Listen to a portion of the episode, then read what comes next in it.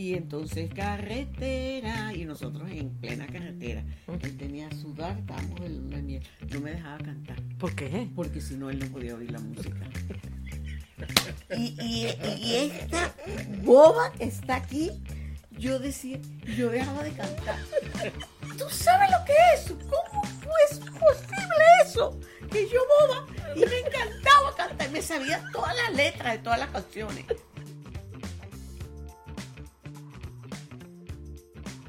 Señor y señora Vázquez, bienvenidos a mi podcast Tu Much con Demasiado.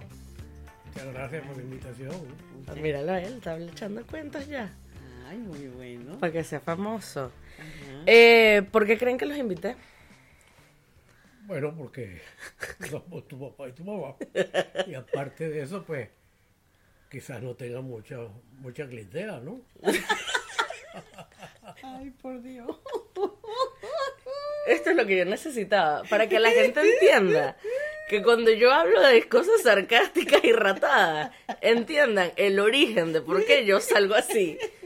En serio, eso es lo que necesito que la gente entienda. Bueno, así como dijo un día que él no tenía por qué enseñar los dientes, pues. ¿Por qué? Porque no tienes que enseñar los dientes. No sé, no me acuerdo de eso. Y como yo le voy a estar, pues, pero es que, es que es tan serio, le dijeron. "Es Porque yo le voy a estar enseñando los dientes a todo el mundo, pues. O sea, que no le tienes que sonreír a todo el mundo. Exactamente. ¿Cuántos años tenías? Tendría, bueno, en su, en su, su edad, pues, más, mm, Más que más simpática. más simpática. Hay una edad menos simpática. Ajá. Esa es la primera pregunta. 40. Primera pregunta que les tengo. Em, ¿Cuántos años tienen de casados? Vamos a ver si se acuerda él. ¿Te acuerdas? 51. Ah, Sí. por lo menos. Sí, ¿Cuándo te acuerdas de la fecha del aniversario? Sí, el 12 de febrero. Ah, pero, ¿Y te acuerdas? Bueno, coño, después de 52, 51 Ajá, años, pero que te acuerdes. El año que nos casamos. 1971. Exacto. ¿Y cuántos años tenías tú? Yo acababa de cumplir 21 años, ya era mayor de edad. ¿Y tú cuántos años tenías? 28.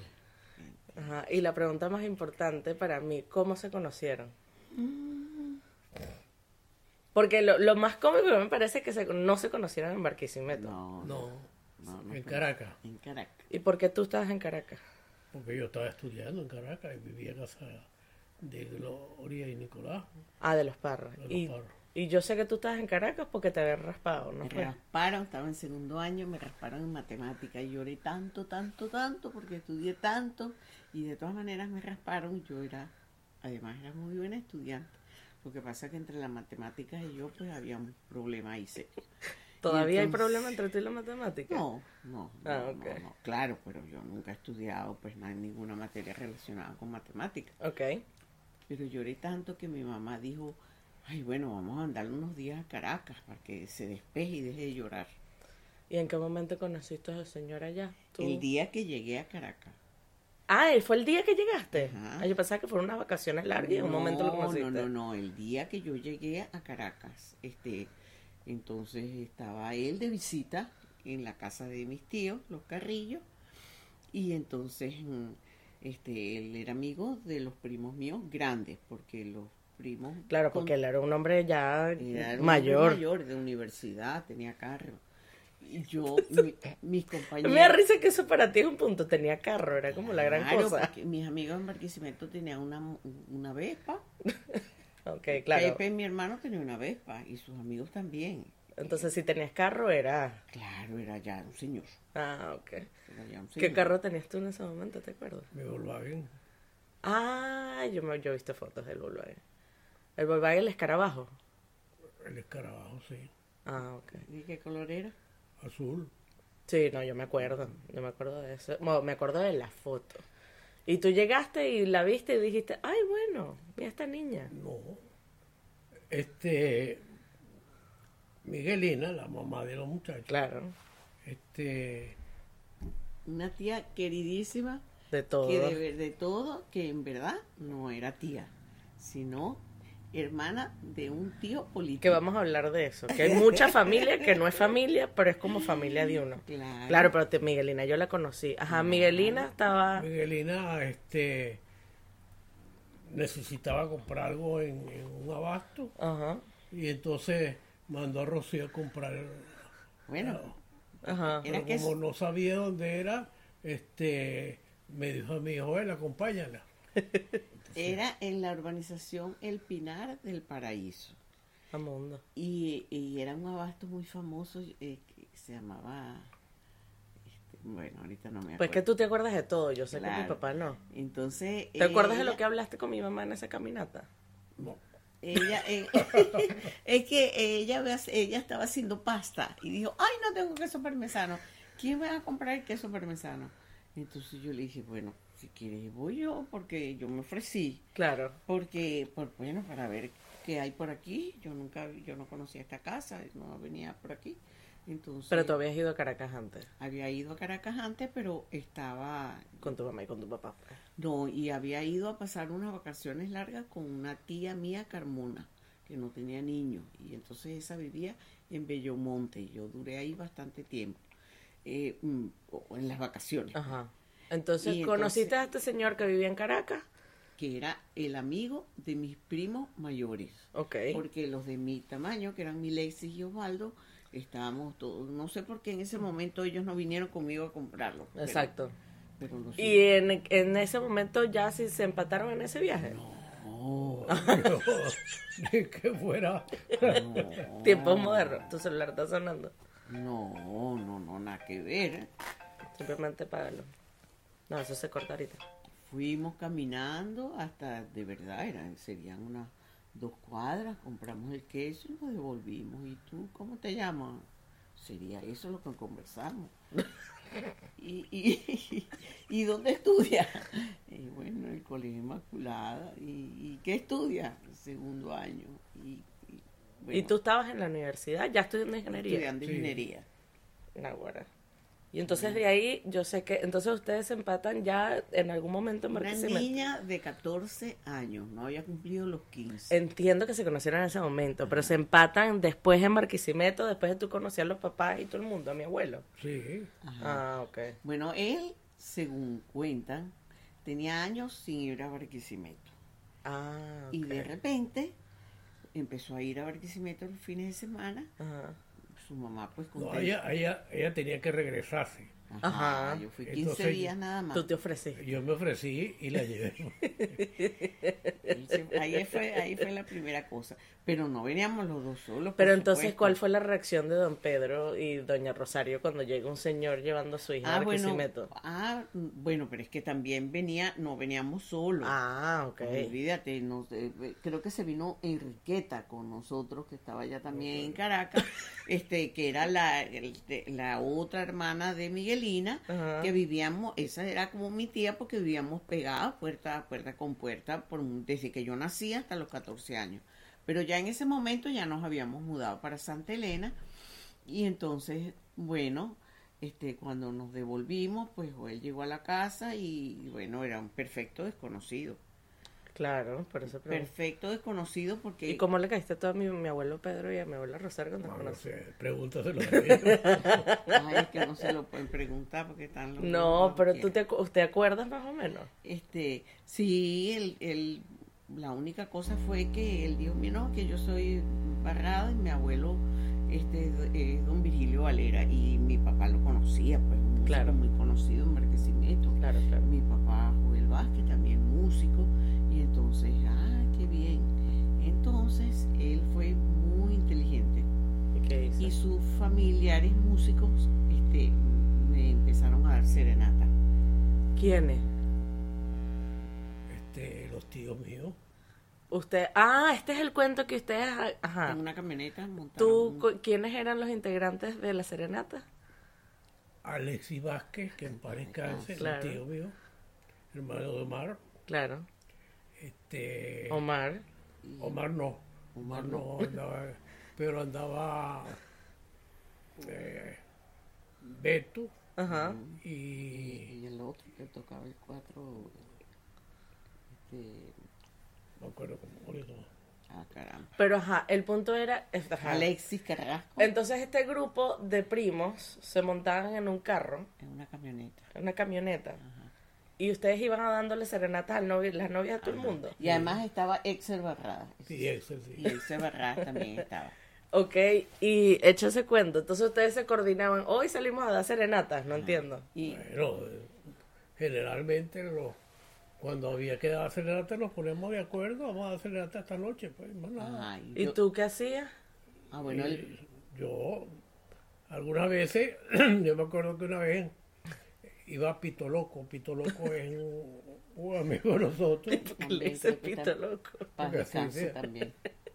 Porque era muy inventor. Ah, Y Pito. Loco era una comiquita Como como. Arch. Ajá, pero ¿cuál es el cuento con pito loco? Bueno, Pito Loco tocaba piano, Ok, tocaba piano, pero no tocaba acordeón. ok. Y, pero en ese momento no llevábamos piano. Entonces, este había que soplar el acordeón. Entonces yo soplaba el acordeón y él tocaba el teclado. Se soplaba el Naguara. Y entonces era. ¿Y quién más tocaba? Al... Este, ¿Y quién- Hermes, Ajá. el otro tío mío. Ajá, tocaba muy bien. Y bueno, y, y cantando todo. todo. ¿Quién- Pero todos cantaban. Sí, o algunos nada más. Yo vi que le canté uno. Ajá. Ah, Mira, si se acuerda, si se acuerda. Bueno, por primera vez él no, es can- él no era cantante. Y entonces por primera vez cantó y cantó nada más y nada menos que Besos en mi sueño. Una canción que cantaba Alfredo Sadel, que es una canción bellísima, bellísima. Ajá, pero ahorita, ahorita quiero que eches el... O sea, me estoy acordando ahorita que mi abuela salía entonces. Ah, bueno, entonces esa fue la primera vez, este, eh, Besos en mi sueño. Mira, una serenata, tal y que sí. Pero después... y la serenata tal cual, que cuando escuchas sales por el Ajá, balcón y sale- escuchas así. eh, sale por la ventana. Pero la segunda vez que trajeron la serenata, Ajá, salió conmigo mi mamá. Pero mi mamá sí era cantante. claro. Y entonces mi mamá cantó con todos los serenateros. Aguara. Y tú, ya ahí es cuando para ti, bueno, ya aquí fue, la suegra se puso, Sí, De mi parte. ya sabía que tenía la bendición, pues. Sí. sí, muy, muy, muy modernos mi papá y mi mamá, tomando en cuenta que este él era, pues como te digo, un perfecto desconocido, eh, venía con carro de la universidad. Bueno, Sí. pues muchacho, con mucha, muy buena intención, un pues. muchacho muy serio. ¿Qué año es este? Eso, eso fue en 1964 la primera vez, porque en, el mil no- en enero de 1965 Ajá. cumplí mis 15 años Ajá. y hicimos una pequeña fiesta en la casa, pero ahí se empeñaron que bailaran el vals y después de que bailé con mi papá, con mis hermanos, todo eso bailé con él. Y tengo una foto. Y está la foto. Yo sé que hay una foto, pero lo que quieres decir que es- eso fue oficial, pues, cuando salió los era 15 oficial, años. a los 15 años tenía novio. Ah, ah, en los 15 años entonces ya fue... era noviazgo formal. Ok. Ahora mi pregunta, ustedes hablan toda la vida desde que yo tengo uso de razón. Obviamente yo siento que yo tengo y- tíos que no son tíos y primos que no son primos, más la familia que sí son, ¿no? Pero ustedes siempre fueron muy amigueros y esos amigueros ustedes siempre lo trataron como familia. O sea, ¿y eso de dónde viene? Porque mi abuela era así, mis abuelos eran así, o sea... Sí, sí, sí, mi- sumamente amigueros. Y yo, aun cuando la mamá de Joel era más callada, pero era muy, muy familiar y con sus amigas y sus amigos y mis suegros también. Pero mi papá y mi mamá eran unos bonchones. Claro. Bueno, eso sí lo sé. Pero por lo menos a mí me dicen muchos mis amigos que ellos le admiran mucho que yo tengo amigos de toda la vida. O sea, que tengo amigos que toda la Y yo le digo, no, eso yo lo aprendí de mamá y papá, porque hasta el día de hoy tú eres amigo de Enrique, mi padrino, pues. Bueno, porque nosotros lo conocimos desde kinder. Por eso, es impresionante que todavía sigan siendo amigos. O sea, pues la gente llega y se muda y se va y mi padrino vivió en Brasil, ¿no fue? Sí, no, él estudió la carrera de ingeniería agronómica en Brasil. Ya, entonces tú, mi, padre, mi padrino y tú se conocen desde kinder. Desde kinder, los Morchitos, Abreu y Joel Virgilio Vázquez. ¿Cómo se llamaba la escuela? Amor. Colegio Federico Frevel. Ah, coño, ¿te acuerdas? Claro. Ah, no, en, no la, en la avenida 20 entre 29 y 30. Ajá. Ah, mundo. Y ahí estudiaron muchos muchachos de esa edad de Barquisimeto también. De esa edad porque ellos son unos Claro, viejos, pues, para ti. Son unos viejos, no, claro, no, imagínate, ya eh, yo estaba, cuando ellos estaban este, graduando de, de bachilleres, yo estaba pues entrando a- Claro. a primer año. A mí también me pusieron en el colegio Inmaculada, que era el colegio de las hermanas de San José de Tarbe, y desde, y desde kinder Ujú. estudio con Rosario, Claro. que es mi comadre, Claro. estudio con Irene, que, que es esposa del Morocho Abreu, que es tu Mi- comadre. no, pues mi madrina. Ajá, y tu, tu madrina, este, estudió con, con todas ellas, con Marisol Linares, con la Chichita, la- que es la esposa del otro morocho, comadrita también, este, O sea, ustedes fueron el típico grupo de amigos que entre ustedes mismos llegaron y todo el mundo se terminó casando también. ah, bueno, pero ya de, ya, ya de adultos, donde los morochos también se empataron con mis amigas. Por eso, por eso. Ajá, y entonces... Y mi tía Nate se, se empató, se empató con tu Pepe, hermano. mi hermano. Exacto. Ajá, y entonces, claro, eso fue un grupo eh, bien, bien grande y nosotros, este, bueno, crecimos muy juntos, muy juntos. Se nos agregaron después los Rosell, porque, Los Rosell llegaron más tarde en la vida. claro, porque Jorge Milagro es valenciana. ¿Verdad? Este, y, y Milagro, eh, y Jorge estudió, terminó de estudiar en Valencia y tenía mucha familia en Valencia. Sí. Y duró mucho tiempo viviendo en Valencia. Pues, ¿Y tú dónde te conoces tú con Jorge Rosell, Dios? En el colegio de la el Colegio Salle. La Salle. Ah, ¿y el colegio de La Salle desde qué grado? Yo desde el primer año de bachillerato hasta el quinto año de bachillerato. Ahora. ¿Y tú en qué momento dijiste yo quiero ser ingeniero? ¿Te, acuerdas más o menos? Seguramente segundo, segundo tercer año. Tú dijiste quiero ser ingeniero eléctrico además. Eléctrico. porque en tercer año me daba clase el, profesor Carlos Javier, Ok. que daba física. Y él daba física de quinto año, que era electricidad. Ok. Pero aquí hay una interrupción. Ok. Yo estudio primero, segundo y tercer año en el Colegio de la Salle. Ok. Pero el, el cuarto año lo estudio en el Liceo Lisandro Alvarado. ¿Y por qué te cambiaron de colegio? Ah, por una razón, esa razón fue importante. razón importante. Yo en ese momento tenía una novia, Ajá. este, pero no nos dejaban ver. Ella vivía en la Concordia y yo vivía en Margarida. Y entonces, ¿Qué tal es la Concordia de Bararida? Eso era muy cerca, dos, dos urbanizaciones. ¿Y por qué no te dejaban ver con ella?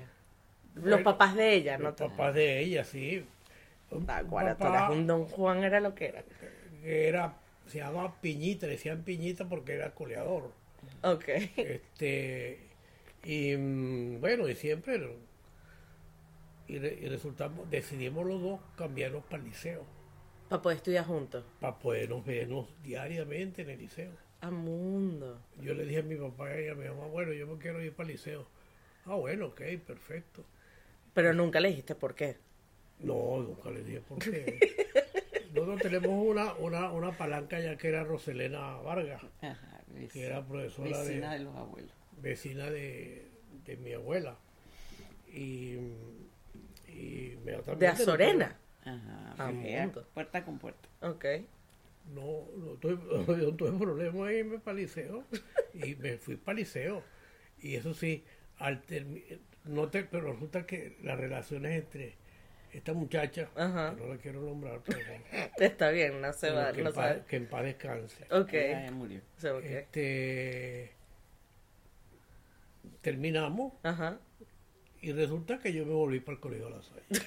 Ajá, pero hay un cuento que tienes que contar. Los, los otros compadres que tenemos que salieron de esa amistad tan grande. Ah, bueno. Entonces, ah, eso no sé. ajá. Los chorros. La Katy, que Katy. estudiaba en el liceo. Chichita Erice, Ah. Sí, ella estudiaba en el liceo. en el liceo. Eh, Nil de Romero. Nil de Romero, claro. Y Belice. Y Belice Seitife, que aunque no son compadres, son amigos de la vida. Claro. Sí. Entonces, esos son los grandes amigos que yo o sea, los terminaste adoptando tú, pues, tra- después. Ajá, porque esos no eran amigos míos, porque ellas todas de la edad contemporánea. Claro, porque tú eres él, una pues. niña de kinder en ese momento era- mientras él estaba en el colegio. Exactamente. Ah. Exactamente. Bueno, me Entonces que tú por una mujer te cambiaste de colegio. Ay, se otras muchas cosas. Naguara. O sea que él te- cuando lo conociste tenía reputación. Bueno, es que yo como yo no lo ¿Qué vas a conocía saber de tú? nada, yo no lo conocía de nada. Eso Entonces para ti fue perfecto porque ella no conoce nada, ella no sabe nada. Nada. interesaba. Nunca, que- no tenía novio, nada. Yo soy el Pero único a ti te importa lo que diga la gente. No, no. No, ok, pues eso también. En eso mi papá sí no salió barquisimeto, en un coño. Ajá, pero, pero claro, este, él cuando va para Barquisimeto, entonces empieza a conocer eh, eh, mis papás, mis hermanos, mi círculo de amistades, pues. Claro, Pero a medida que fueron pasaron los años, ahí se empezó a encontrar con sus amigos, claro. que eran los que estudiaban con él, Felli Dapo, Padre Amundo. Caso, Gustavo Sánchez, Chundo, todos eran eh, sus amigos también del Colegio La Salle. Chundo también estudiaba contigo. Sí. También. Ah, no sabía. Sí. O sea, que tú, ta- tú por más que sea era el mismo círculo, iban a terminar conociéndose en algún Claro, momento. En algún momento. Ah, ok. Porque así como los morochos conocieron a Irene y a la chichita, la chichita es todavía menor que nosotros. Claro. Este, y, y, y se empataron, y, y- y bueno, este aparece Ricardo, que era compañero del, del liceo también,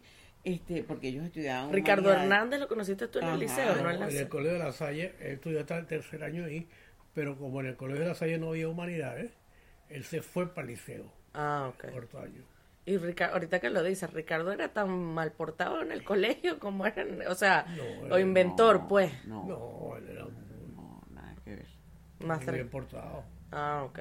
No digo mal portado, pero digo, yo lo que me acuerdo de Ricardo más que todo es que era el que, el que nos, el que a mí me enseñó el primer chiste grosero fue él. No. o sea, y, no. y que le regaló a, a Joel Alejandro. Un pedazo de mierda de un- mentira. Un, pupú de mentira. Y Joel Alejandro decía que era lo máximo. Porque, Que era lo máximo. porque además de que le dio el regalo envuelto, pero le metió un billete por el bolsillo. Ay, Es más, el chiste tenía que ver con algo y él lo dijo con esta silla. Ajá. Y era así que, que el peo se escapaba por el huequito de la silla, una cosa así. Y me acuerdo que estábamos en la casa. Y a mí, y cuando me lo enseñó a mí, me acordó la cara de Joel y Joel era así como que, bueno, ya, la iniciación para que yo a mí me dieran un chiste malo, pues. Él es también, él es, eh, Joel y él se decían compadres. Ah, Exacto. También. Era, ellos se decían compadres. ¿Qué pasó? Él será el padrino de, de, De Joana. de Joana. Y entonces él dijo, pero bueno, y entonces yo no voy a tener más hijados en esta casa. Entonces, Entonces, padrino de todos nosotros. Cuando, cuando ya Joel Alejandro se fue a confirmar, entonces le dijo para que fuera su pero no le dijo que fuera su padrino.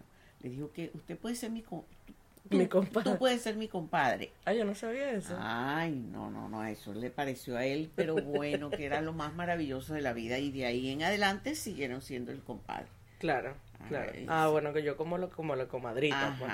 Es que uno cuando llega después de grande, uno ya no lo ve como un padrino a esa gente, uno lo ve como una gente, Claro, como un tío. como un tío un hermano mayor, pues, una gente así, así veía yo la comadrita. Sí, sí. como- Además que la comadrita, la cosa que tiene la comadrita es que ella es una de las pocas amigas tuyas, excepto Elizabeth, Elizabeth, claro, Elizabeth, que nos hablaban sin, sin filtro en la boca.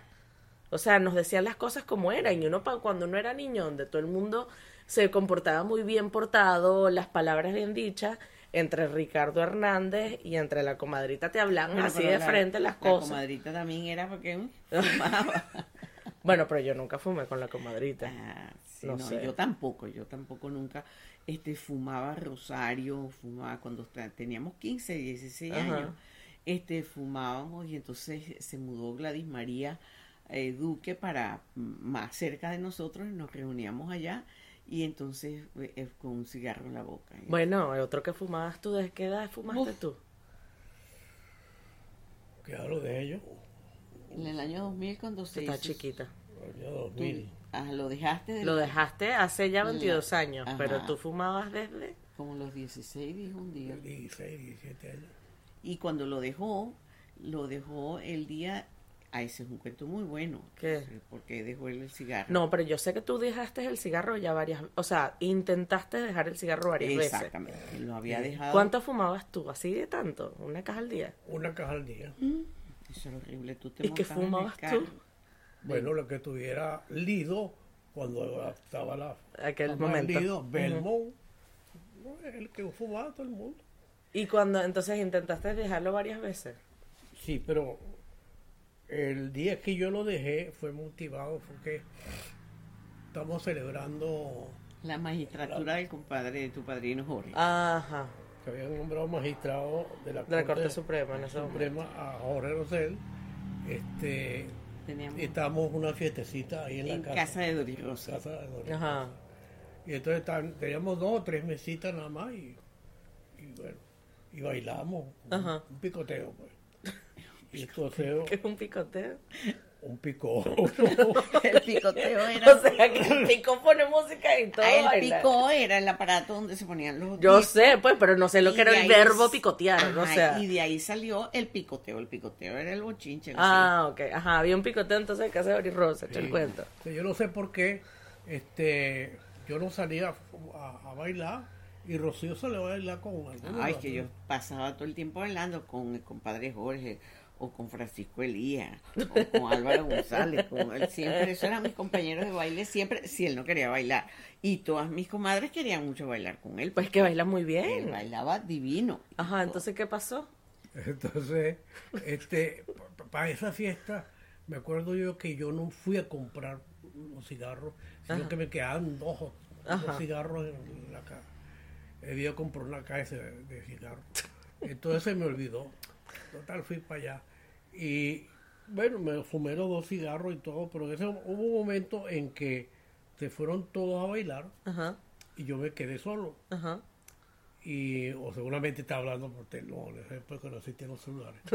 Este, Sí, claro que Pero tú, sí. tú eres el primero que tenía el celular de todo el Claro, mundo. el celular de, de los pioneros entonces, de celulares. eh, No. este, resulta que Te quedaste me, solo. me quedé sin cigarro, me dieron ganas de fumar, me quedé sin cigarro y en la mesa siguiente había una caja de Belmont Ajá, abierta. ok. Entonces llegué yo y, y me fui para allá y me cogí un cigarro y lo prendí. Ajá. Y después digo, coño, qué bola tengo yo. Róbame un cigarro. Y por eso fue que decidiste. Entonces me fui y me fui a fumar. Fui fumando, me fui hasta el baño. Y en el baño, boté ese cigarro. Coño, no puedo fumar.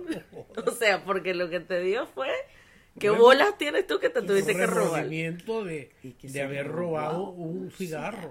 Wow. Era el primer robo de su vida, según el compadre Jorge, que hace, nos vimos hace tres semanas y le contamos eso. Ajá. Y entonces ¿Y qué dijo? ahí le hizo un análisis completo de los principios morales de su compadre. Coño, pero ¿cómo Eh, fue? ¿Cómo fue que dejó de fumar? Por, por, no por salud. Claro, nada, por principio moral. Por principio moral, por haber hecho. un- ah, después dijo Leopoldo. Ah, no, eso no fue un robo, fue un hurto. Un hurto, fue un hurto. Coño, pero si lo, lo analizas con un juez, o sea, eso es otra cosa, abogado.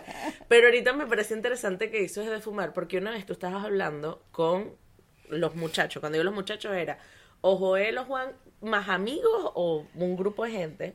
Y tú llegaste y dijiste, si yo llego a tocar el cigarro atrás de mi boca, con todo eso que ya hace más de 20 años dejaste, yo vuelvo a empezar a fumar. O sea, tú dijiste que, la- o sea, la adicción al cigarro, no importa qué, Sí, siempre sigue sí, dentro de ti. porque Yo me pongo un, un, un cigarro aquí y le echo dos soplas ya Te jodiste. en la noche a lo mejor me provoca y, y aspiro un ratico y ya al día siguiente ya con Ya. la semana estoy co- Está fumando. comprando la caja. Pero una vez, en ese mismo momento que tú dijiste eso, que estabas tratando obviamente de hablar con los muchachos, eh, fue muy interesante porque dijiste, yo los entiendo, pero ya yo no lo hago. Porque tú dijiste, una de las cosas más chéveres de fumar es fumar y pensar, dijiste tú. Claro. ¿Por qué? Un sabroso. Fumar y pensar. Eso- Porque, pero piensas, por, por el hecho que tienes un momento tú solo, pues. Claro, seguramente. No, pero también tú fumabas en la fiesta. Bueno, pero es que tampoco es que tú eres el más fiestero. Ahí viene otra Ah, pregunta. Bueno, pero es que fumaba en el- las cuatro, le encantaba como Fitipaldi manejar en el carro a millón y ahí se fumaba la caja completa, pues solo pensando y oyendo música. Ah, bueno, pero ese era tu, era tu, tu, mo- tu momento no necesariamente muy sano de pensar. Sí, sí, señor. Y hay un cuento muy bonito con eso también. Ahí en ese tiempo vivían Jorge y Joel juntos en Caracas. Joel estaba trabajando en Caracas Ajá. y Jorge también. Entonces se va Jorge a vivir al apartamento. Mm. Entonces em, llegó, pasó ese día y llegó como el fin de semana siguiente y, y yo creo que tú estabas allí, que fuimos para No el sé. apartamento y entonces ahí fue por fin que descubrí yo que el hombre había dejado el cigarro. Porque no Ajá, decía pero entonces, nada. esta ¿cómo hiciste tú con este ser fumando toda la vida? Con tu, o Ah, sea, bueno, ya te voy a contar. Entonces, pero para que no se me olvide el cuento, entonces le dice, yo le digo a Jorge, Jorge, Joel dejó de fumar. Y Jorge, en vez de decirme, este, está bien, entonces llegó y le dijo a Joel, ¡Traidor! ¿Por qué tú no me avisaste que iba a dejar de fumar? ¿Y ahora yo con quién voy a fumar? Ese fue un cuento buenísimo. Sí. Ah, bueno, yo vivía diciéndole. pero todas estas Jorge fumaba igual que tú, una caja al día. Claro. Todos todos, todos los muchachos. Oh. Ah. Y Jorge dejó de fumar después de que eso que tú dejaste de No, fumar. Jorge dejó fumar después que le dio un infarto y tuvo que dejar de fumar obligado. Ay, coño. No, no porque él quiso ni por principios morales como Joel. Yo le decía a Joel, mira, es que deja de ser, ay, eso era todos los días una cantaleta con el cigarro y después de embarazada con niños y todo. Pero bueno, este, en cambio, yo nunca fumé. Sí, Yo eso. nunca fumé ni con mis amigas, ni cuando me obligaron a fumar, que tengo por ahí un episodio. Este, pero fuma para que tú veas cómo es. No, no, no, nada. Nunca me gustó eso, jamás. Este, ni me pareció elegante como las amigas mías que se ponían el cierre en la boca y el dedo. A mí sí me parecía muy elegante, a mí me Ajá, encantaba, Y pero no. entonces, pero no, no. nunca le lo probé, lo probé muchas veces, pero siempre dependía de la persona que tenía al lado. Ajá, bueno, a mí no, eso no, pero nunca lo agarré, no me pareció y ya no, o sea, no. Sí. no en, en cambio, cigarro. desde muy pequeña, lo que sí te puedo contar es que los paseos de, de, de la familia eran de música y paseos. Íbamos a los ríos. Ajá. Ajá, Y entonces en el río hacía frío, entonces mi papá cargaba una carterita o con, con brandy generalmente. O cocuy. Ah, este, no, él fue después de viejo que tomaba cocuy, Ah, antes tomaba brandy. Y, y entonces eh, nos daba unos traguitos así. "Tien- No, papá, eso es terrible. No, señora, mis hijas, nadie la va a emborrachar. Que aprenda conmigo. Y O nos aprenda a tomar whisky, también decía mi abuelo. Ah, bueno, pero también después ya de yo De de, casada, de vieja, eh, vamos a tomar un whiskycito. Ay, no, papá, a mí no me gusta el whisky. Pero es que, ¿cómo no vas a tomarte un whisky? Es si es que todas las damas toman whisky. Todas las damas toman Ajá, whisky. todas las damas, eso, es un- eso, eh, eso es un trago muy elegante. No, todavía champaña, a mí me gusta Y la eso es otra cosa, porque tú, no, pues, o sea, te gusta la champaña, eso lo sabemos, la champaña y la morcilla, que eso después hablamos en ese momento. Pero tú nunca fuiste, bebé- a- para, mi parecer, tú no, no eres de beber mucho. No, Nunca te interesó. no, bebí en la época que estaba en, en la universidad. En fiesta nada más, pero bueno, pero borracharme, coger una pega, Una vez yo lo conmigo, una vez. una vez, Ajá, nada. una vez, Una vez en la vida, pero es que era una cosa horrorosa. ¿Dónde? Vomitaba al día siguiente, vomitaba y vomitaba y vomitaba, tenía dolor de cabeza, sé cuándo. Entonces, ¿cómo iba a beber si después era horrible, mucho, le pegaba muchísimo? Ah, entonces no- no. Preferías fumar, pues. Claro, y entonces un día, estando en Duaca, ya también nosotros grandes, el compadre Jorge, bueno, se echó unos cuantos, eso es una historia aparte. Y a la mañana siguiente, bañándose y nosotros oyendo lo que se, era una casa de Duaca que tenía que usar Ujú. Ricardo.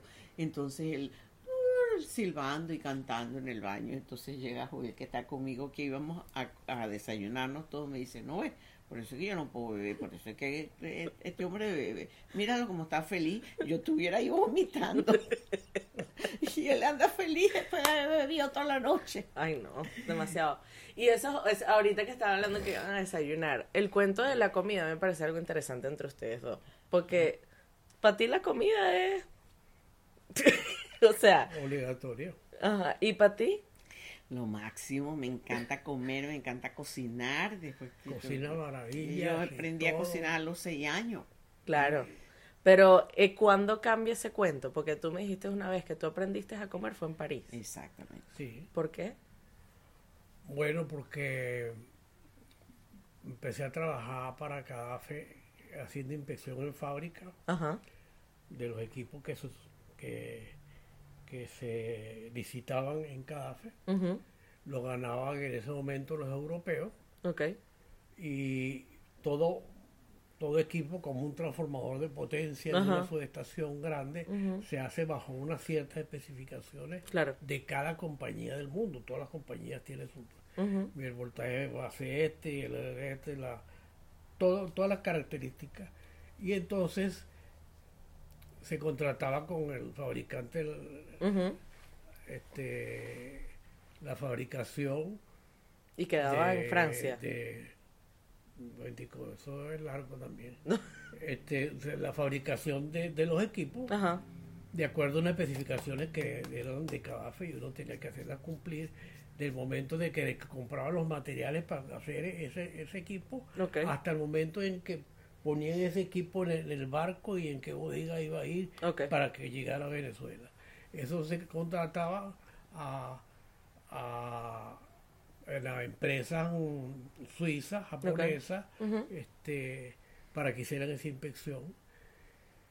Estaba, eh, pasé una vez por ahí en el bar, trabajé en el bar, y en esa época este, yo empecé, trabajaba en Acarigua, Ujú.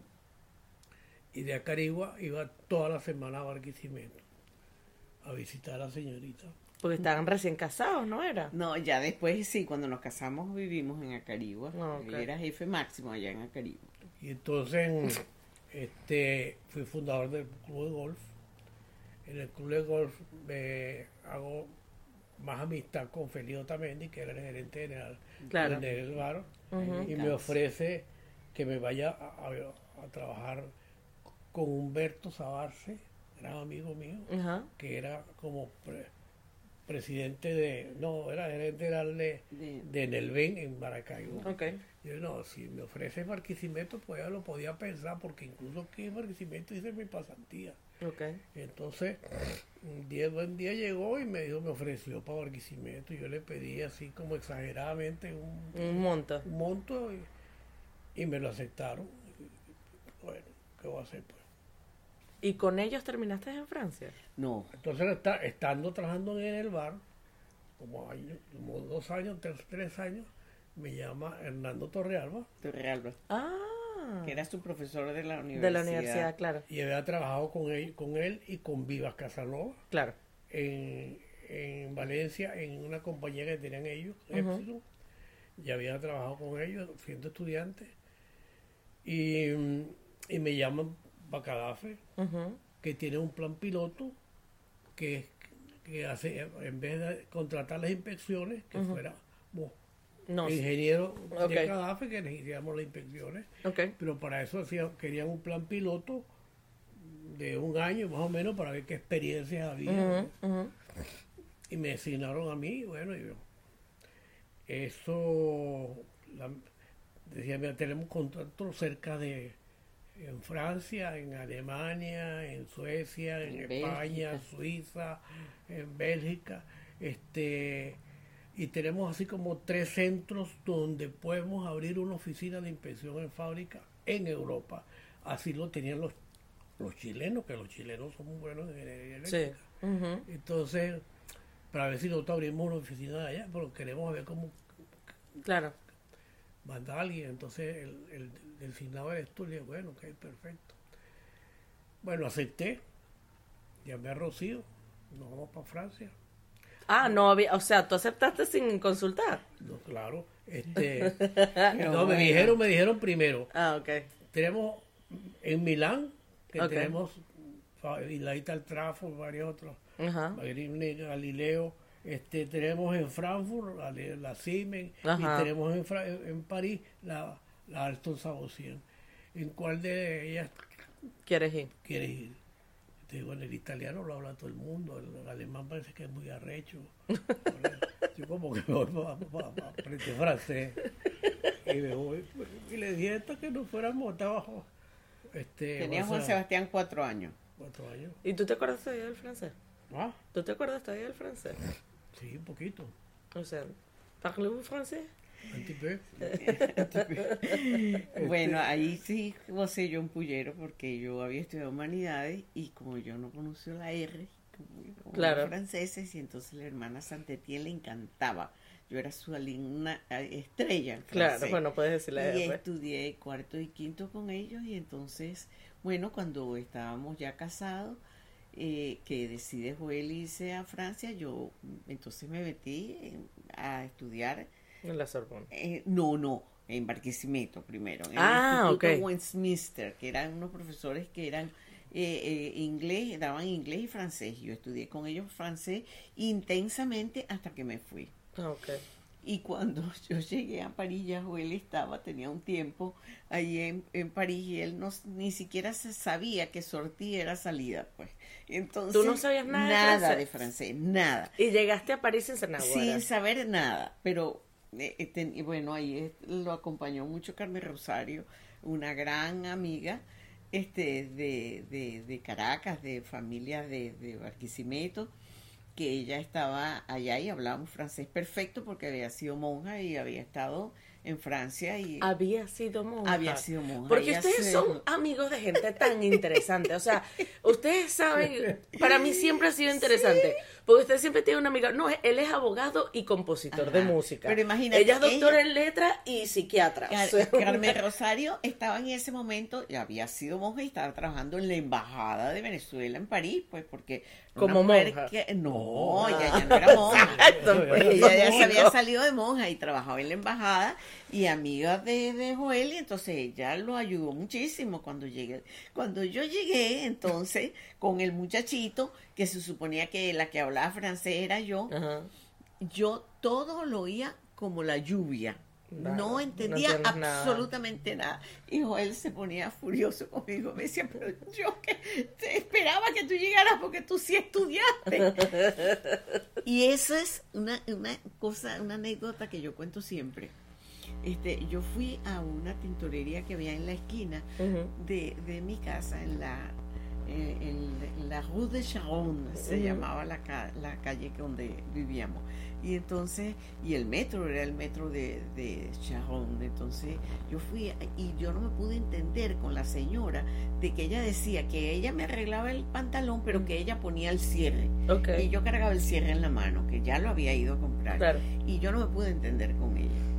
Este total así se quedó el asunto. Al mes yo fui a hablar con la señora otra vez porque yo quería que arreglara otro pantalón que se había dañado y yo hablé con ella en perfecto francés Ah.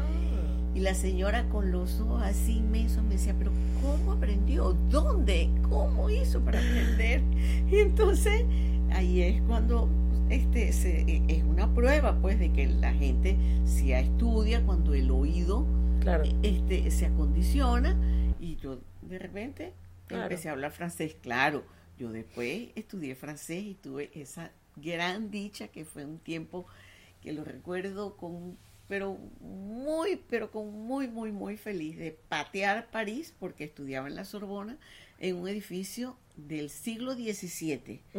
enfrente del Parvis de Notre Dame, enfrente de las gárgolas, ahí me sentaba y yo estudiaba del otro lado y me dejaba a Juan Sebastián en el colegio porque estudiaba de tarde también y yo corría, tenía que tomar dos metros para llegar a tiempo a mi clase. Ay, llegué y me sentaba en el banquito, tengo tantos minutos para estudiar y yo no estudiaba nada porque decía, Dios mío, ¿cómo yo voy a estar estudiando aquí mirando estas maravillas? Claro, que ahí viene el mejor, el, una de las preguntas que yo siempre le he hecho a los dos, ¿cuál es la mejor ciudad del mundo? París.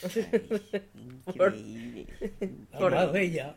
Claro que, bueno, he, he sabido por personas que han ido ahora que ahora ya no es una ciudad, no es la ciudad más bella, que ahora hay que estar con muchas cosas, no sé. Bueno, no Pero el tiempo en que vivimos nosotros, el 75 y el 76, 74, 75. mira, mm, maravilloso. Nos vinimos en el, sete- en el 76 yo, porque estaba embarazada de mi preciosa Joana. Y, y para que tú veas como los venezolanos no éramos inmigrantes nada. No, yo lo Y sé. yo iba a tener mi niña, me tenía que devolver, porque además después no me dejaban montar en el avión. Claro. Entonces, y él se quedó pues hasta que ya, ya casi terminaba el proyecto también. Yo lloré muchísimo porque yo tuve que dejar inconcluso mi, mi, mi curso Claro. de, de, de francés y, y Joel, para que yo no llorara más, me decía, Pero mira, sí que tú tuviste mucha suerte, ya por lo menos has estudiado aquí. Hay gente que ni conoce París para que, yo, verdad. para que yo me consolara, porque yo lloré muchísimo, no me quería venir. Pero ahorita mi pregunta original, ¿por qué tú dices que tú aprendiste a comer en París? Ah, Ah, porque este voy a mi- la fábrica que que hay en, las afueras de París. Ok. Ya yo te- tenía un carro. La primera vez que yo? voy, me- llego a, a- a la fábrica, me presento ahí, yo soy el inspector y vamos a comer. Ya yo había avisado por teléfono que iba a ir. Entonces, cuando avisaba por teléfono, me invitaba a comer en el comedor ejecutivo. Ok. Comedor ejecutivo, ahí suena una alarma para toda la fábrica. Ajá. Este, son las 12, Ajá. hay que dejar de trabajar y empiezan otra vez a las una y media, algo así. Este, y llegaba a las 12, bueno, y yo, digamos, yo estaba con los ejecutivos, yo ahí, y nos íbamos caminando para el, el comedor. ejecutivo. Pero era una parsimonia que yo no conocía, yo no sabía. En- primero, un aperitivo que se tomaba parado, Ok. parado, aperitivo, otra, otro aperitivo. Después uno se sentaba y, y entonces- picaba también, aperitivo. y, a- y aperitivo picado, que la primera vez que agarré, agarré yo, todos en un mismo plato los metí yo, era una mala educación. Este, pues aprendí pues que era uno por uno, Ajá. uno por uno. Este, y ahí le dije yo a ellos, y entonces se comía mucho, yo salía ahí a las 3 de la tarde, Y puro comer. comer y beber. Ah. y beber. Este, yo le decía, mire, yo no estoy acostumbrado a esto. Ajá. Yo, yo no comía así en mi país, como este Yo bueno, como arepas, me, esto de que file miñón. me enseñaron, pues, me, me enseñaron poco a poco ellos, sin que yo me diera cuenta, pues me iban diciendo cómo eran las cosas, cómo que Claro. pero mira esto no. Entonces ahí tú por fin pudiste cocinarle al hombre para que Bueno, comiera porque cosas esa es la historia. Yo estábamos recién casados, mudados en Acarigua, Ajá. y yo este, hice... Esta es una historia de que mi papá es un, es una- un ogro, ¿no? Un lomito. Este, hice mi lomito, mi comida el primer día, porque cuando nos mudamos todavía estaba instalando la cocina y no teníamos, cuando ya estuvo lista la cocina, entonces yo feliz de la vida cocinar. Él lo primero que me dijo fue, "Mm, ay mira, pero qué maravilla, no se te quema el arroz, a todas las mujeres recién casadas se les quema el arroz. Esa, esa fue, en vez de decirme, esta comida está rica, no. Entonces yo No, preparé- porque está como el cuento que no tengo clientela, por eso está aquí. Claro, pero tú has visto. Y entonces yo llegué y busqué una botella de vino y abrí mi botella de vino porque era la comida, la primera comida en De nuestra rescasada, casa. claro, claro, claro. De, que él venía en, en la tardecita ya cena, este el lomito, pero todo exquisito con vegetales y el vino. Y yo llegué y me dijo, "¿Y vino? Yo no tomo vino. Y yo, "Uy, imagínate tú y yo, eh, una niña, bueno, una niña de 21 años con un solo novio que había tenido desde los 14 años Claro. y con aquella ilusión, la primera casa, y el, el- que por cierto, Yo eh, pensé que él te había dicho, ya comí una vaina así. no, no, no, no, y no se comió. Además, dije- me, además me dijo, yo no estoy acostumbrado a comer esto. Yo como arroz y carauta. Y tajada. Bueno, pero hasta el día Hasta de el hoy. día o sea, eso- eso es lo que a mí me da en mi casa. Entonces, imagínate tú mi desilusión, que por cierto, en ese tiempo, Ajá. muy recién casada, llegó, él es el abuelo de Erika de la Vega, por cierto. Ah, ok. Este, el, el ingeniero Víctor Quesada. Víctor Quesada. Ajá. una bellísima persona cubana y él era el jefe de Joel de zona y llega a visitarlo y Joel no se le ocurrió más nada que invitarlo a nuestra casa a almorzar. Y que pues, es una gran cosa, pues. Ajá, él lo invitó a la casa a almorzar y yo, bueno, me llegué, hice mi lomito, todo lo que, eh, puré vegetales, postre, dulce de leche y todo. Y él llegó a comer, por supuesto, fascinado. Claro. Y llegó y me sentó y me dijo, dígame la verdad. Porque usted es muy jovencita. ¿Dónde compró esta comida? Porque yo no creo que la haya hecho. Claro. Yo le dije, sí, yo la hice. Ah, entonces sígame diciendo dónde aprendió y cuándo.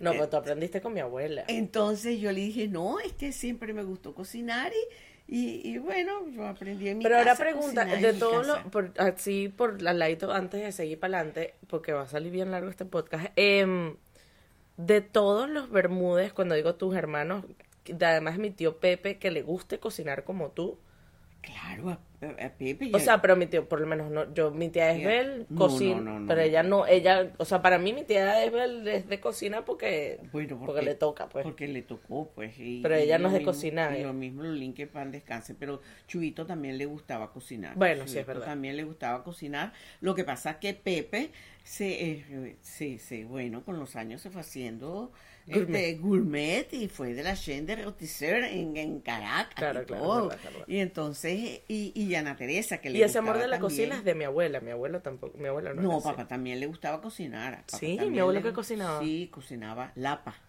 Una mundo. No, y cuando llegaba. Ese pisillo de chivo, ¿no? Claro, no, le encantaba cocinar también.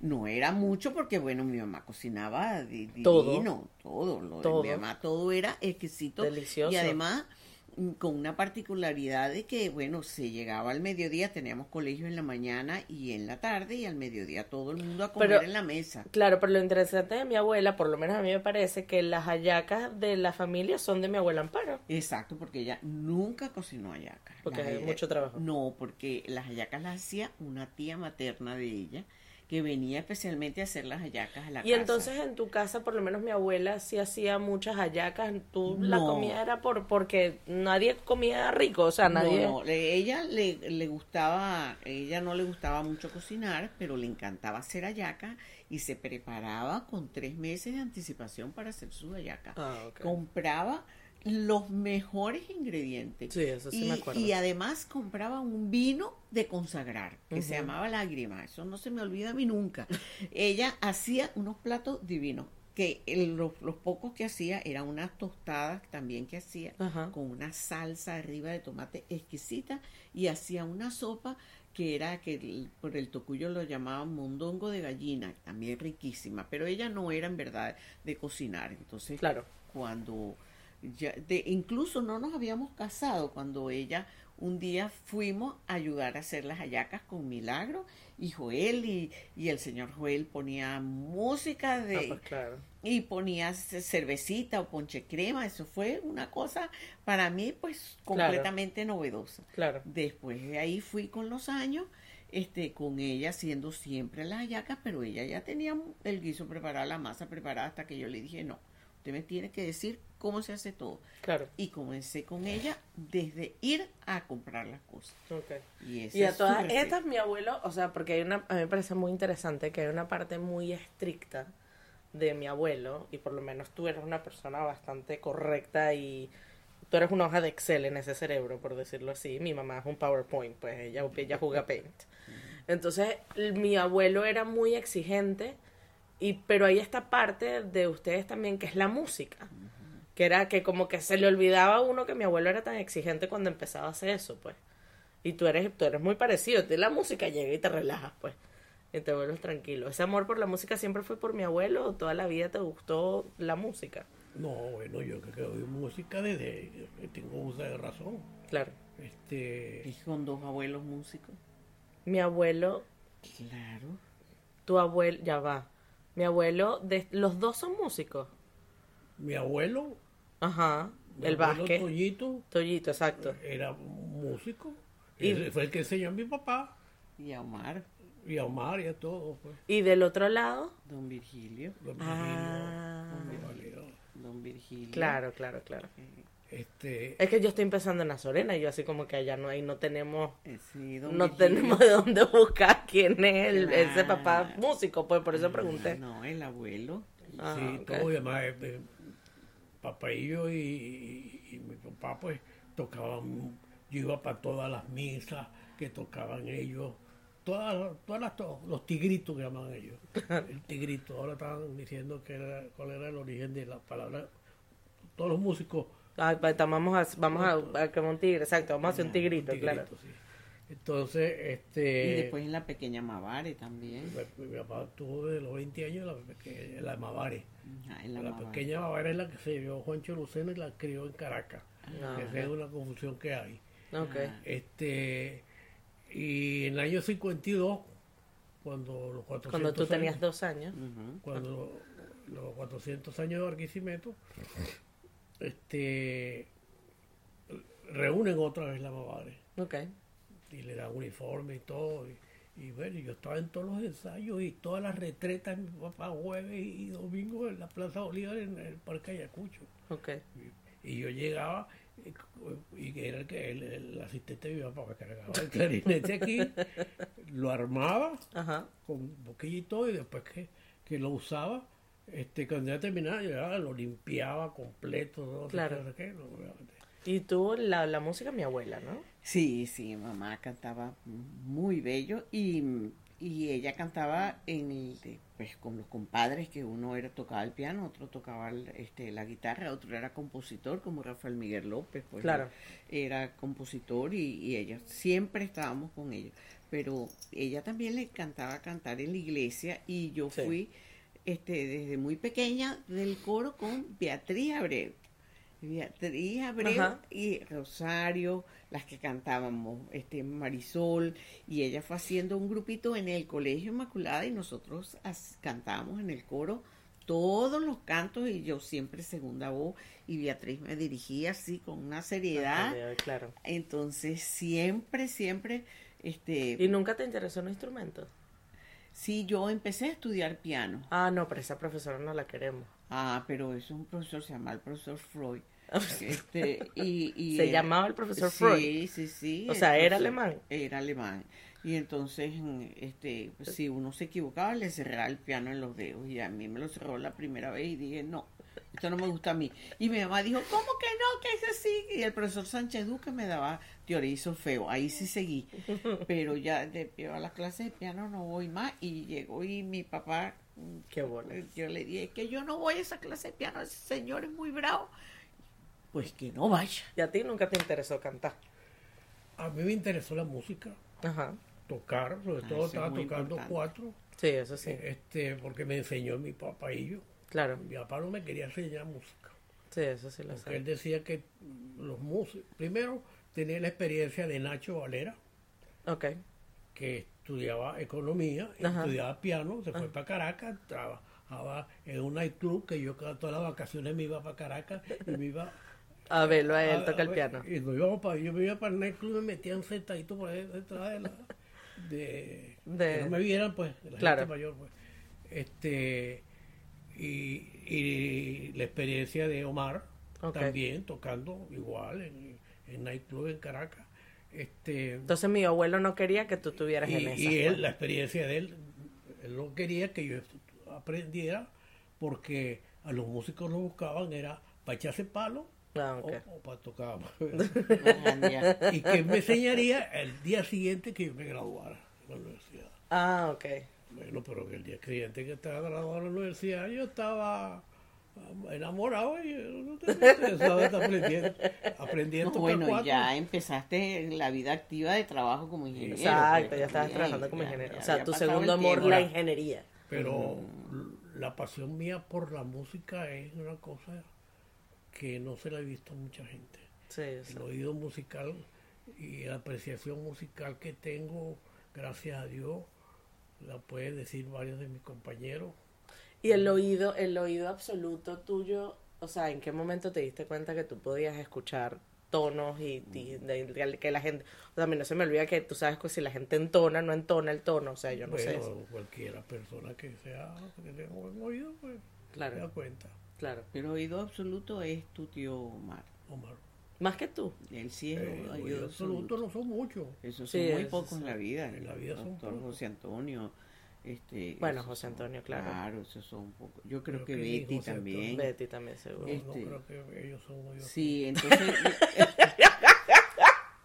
No te da pena, papi, decir esa cosa. No, porque me lo ha dicho Omar. Omar me dijo, oído absoluto era un profesor de, de la Academia de Música de Caracas, que era, ¿cómo se llamaba? No me acuerdo. eh, Maestro Sojo no era, no era oído absoluto. Ok. Oído absoluto es cuando a ti te tocan, por lo menos está un piano así, y tú Ajá. tocas una tecla, Ajá. y inmediatamente te dice qué, ¿Qué nota? qué ¿Qué nota, nota es es? y en qué, en qué- Ok. No, eh, tu papá no, no tuvo educación musical, pues por eso no, no podía saber, pero sí sabe Claro. la gente desentona. Bueno, pero es que si mi papá se me ponía al lado, estoy cantando feliz cumpleaños para si yo lo entonaba o no, no joda. Y después dice que porque no me gusta cantar, pero es que si estaba al lado diciendo no, no estás a tono y te hace así, No, es que no entonaba. yo no entonaba. Y no cambio- puede que todavía no entone, no sé. Y en cambio, eh, Seba, Mila Ajá. tonan perfecto. Y Juan Sebastián. Cuando Claro, nosotros Joel estábamos y yo sí, ahí sí, Cuando ¿no? estábamos en París, como te digo, eh, Juan Sebastián con cuatro años, Omar nos fue a visitar con Adelina. Y entonces eh, Joel trabajando pues en la fábrica o estaba en Bélgica o estaba, no sé, en Italia, no sé. Pero eh, eh, y salíamos con Omar y yo le hacía el tour. Ajá. Y en el metro, él le, le decía, a- le, le, cantaba notas a Juan Sebastián y Juan Sebastián se las contestaba. Claro, pues, con esa que escuela. Juan no siguió con, con música. Él decía... Bueno, "Esto- pero Juancho cantamos súper Sí, bien. él canta muy bonito, pero no siguió como músico, pues, que, Claro. que hubiera tenido, hubiera sido un buen músico, pues tenía talento para hacerlo. Ay, tan maniático que es, seguro que sí. sí. tenía talento. Bueno, todavía hay chance. Sí, Pasa que todo lo del límite que no se pone en la mente. Ajá, claro, claro que sí. A mí lo que sí siempre me gustó fue cantar, siempre, siempre, siempre. Y canté en la iglesia y sigo cantando en la iglesia. Me encanta Coño, la música que pone tu papá desde Miami para acá, entonces pone música ahí. Sí. Y yo voy cantando y, o haciendo la segunda voz, me encanta. Sin embargo, ¿Ah? cuando nos casamos en la luna de miel, Ajá, él tenía cassette, estaba de moda la onda nueva. ajá. Y entonces si yo me De ponía... Aldemaro, estamos de hablando de Aldemaro Aldemaro, Romero. ajá. Y entonces carretera, y nosotros en plena carretera. Él tenía sudar, estábamos en luna de miel. No me dejaba cantar, ¿Por qué? porque si no él no podía oír la música. Y, y, y esta boba que está aquí, yo decía, yo dejaba de cantar. ¿Tú sabes lo que es eso? ¿Cómo es posible eso?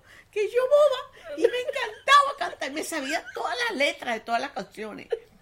Todas las canciones de moda me sabía la letra desde que estaba pequeña, porque mi mamá cantaba boleros y yo de seis años cantaba boleros, de seis años de, cantaba Barquisimeto. Claro. Este, imagínate, todas las, todas las canciones y los boleros. Y es- tú sabes lo que es esa maluquesa. ¿Tú tienes alguna, o sea, tú de verdad en ese momento estabas consciente de que eso es una ratada lo que estabas haciendo? No, para nada. Ah, ok. Es que él creía que era el rey del mundo. No, sé, le preguntó a Todos los él. demás éramos sus Estaba oyendo mi música y quería oírla. pues. Y entonces yo lo interrumpía. ¿Qué te Y parece? con otra persona cantando al lado yo no podía oír los Tú hoy en día no podrías ir para un No, concierto no, no. porque la gente canta lo que la pero él- gente yo dice. ahorita canta y él también canta ahora. Él también canta, gracias a Dios. O Porque sea- dicen que eso es una gran cosa, de ¿Quién acordarse a las letras. ¿Tú en qué momento te diste cuenta que tú eras una persona muy sarcástica? Nunca, nunca. se- Y se ponía yo, bravo si yo echaba los cuentos de él. Se ponía furioso. Porque, ajá, por ejemplo, a mí me parece muy interesante también que tú siendo tan sociable, tú llegas, ajá, un, un día cualquiera en la casa y se están tomando whisky tú con Ricardo, Con los compadres. pues. Y llegaban y tú decías, me voy a dormir. Sí, ¿Por qué? O sea, porque te, si estás en la mitad con tus porque amigos. tenía que trabajar al día Tenía que siguiente. trabajar al día siguiente. Ay, qué ladilla, pues. Sí, tenía que trabajar al día siguiente. Yo no voy a estar trasnochando Sí. y los votaba. Ah, pero sí los votaba. Yo Sí, pensaba que sí, se quedaban no, en la casa. votaba. No, eso fue de segundo paso. Ah. En los Libertadores nos poníamos todos y este, este, está- hasta el poeta Barrio con paz descanse porque bueno, vecinos, Claro. pues, este, Chucho, Enrique. ¿Y tú votabas a la gente de tu casa? Ricardo y se van, porque yo voy a dormir. Yo tengo que madrugar, pues trabajaba, cuando nos mudamos a Barquisimeto, trabajaba en la energía eléctrica y tenía que estar ya el del otro lado de la ciudad a las 7 de la mañana. ¿Y ese hombre pedante salió después que te casaste o tú siempre supiste Pe- que era así? eh, eh, no, no, no, yo no, yo no sabía que era así, pero sí que, por favor, como ese noviazgo donde tú conocías al, al hombre de un ratico, como crees Claro. tú que yo iba a saber Claro, quién claro, era ese? Y entonces, este, Bueno, hay un cuento muy bueno de eso, ya te lo voy a echar con el compadre. Pero el, de jajaja de, la, de los barradas, ese es el mejor cuento. Ajá, que, Que, que desper- se despertaron y hicieron un... no, Ajá. hicieron un pesebre viviente. ¿Quién? Era eh, Nico, eh, Nico, que están ahorita en, Claro, en claro. Orlando, era el niño Jesús y Carmencita era la, la Virgen María, que en paz descanse. Matoyo, este, era, era O sea, San pero ¿por qué José. llegaron a tu casa? Porque Eh, los barradas eh, somos los así. locos ya. inventores se montaron en una camioneta y a todas las casando serenata. Y entonces llegaron a mi casa, pero estaba, bueno, Alejandro, que en paz descanse, este Felipito, toda la familia Barradas, todos Y los hicieron un muchachos. pesebre viviente en tu... En tu en Ajá, y fue- fue- lo fueron a varias casas y llegaron a la nuestra. Nosotros estábamos dormidos y nos despertamos la serenata y la serenata se van los personajes con una sábana por aquí el Nico. Bueno, y entonces este esa eh, después que sale y entonces bueno, yo privada de la risa con el pesebre viviente, entonces Nico cuando se iban bueno, vámonos antes que nos vote o el vigilio, aunque él dijo que había sido muy bueno porque dijo dos veces ja ja. Eso es lo que me parece interesante, ser una persona tan seria y con el relacionarse con los amigos más jodedores y la familia más loca del mundo. Ah, bueno, mira, después que él es no en la puerta de la casa mudados para Barquisimeto para los Libertadores los vota su compadre, entonces bueno, sí que él nos votó, que no sé cuándo, no sé, seguimos ese cuento. Pasado el tiempo, Ricardo y Jorge le mandan a Ricardo a tomar este un, un remedio para tranquilizarlo. No sé si fue Ricardo o a Jorge, a uno de los dos que se llamaba Tibán.